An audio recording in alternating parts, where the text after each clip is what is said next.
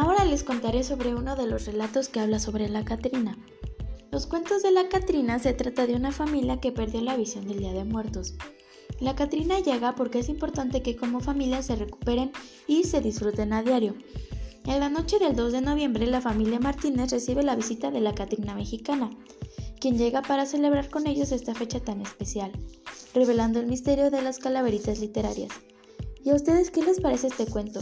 A mí me parece muy interesante. ¿Ustedes lo leerían? A continuación les contaremos sobre la importancia de la Catrina.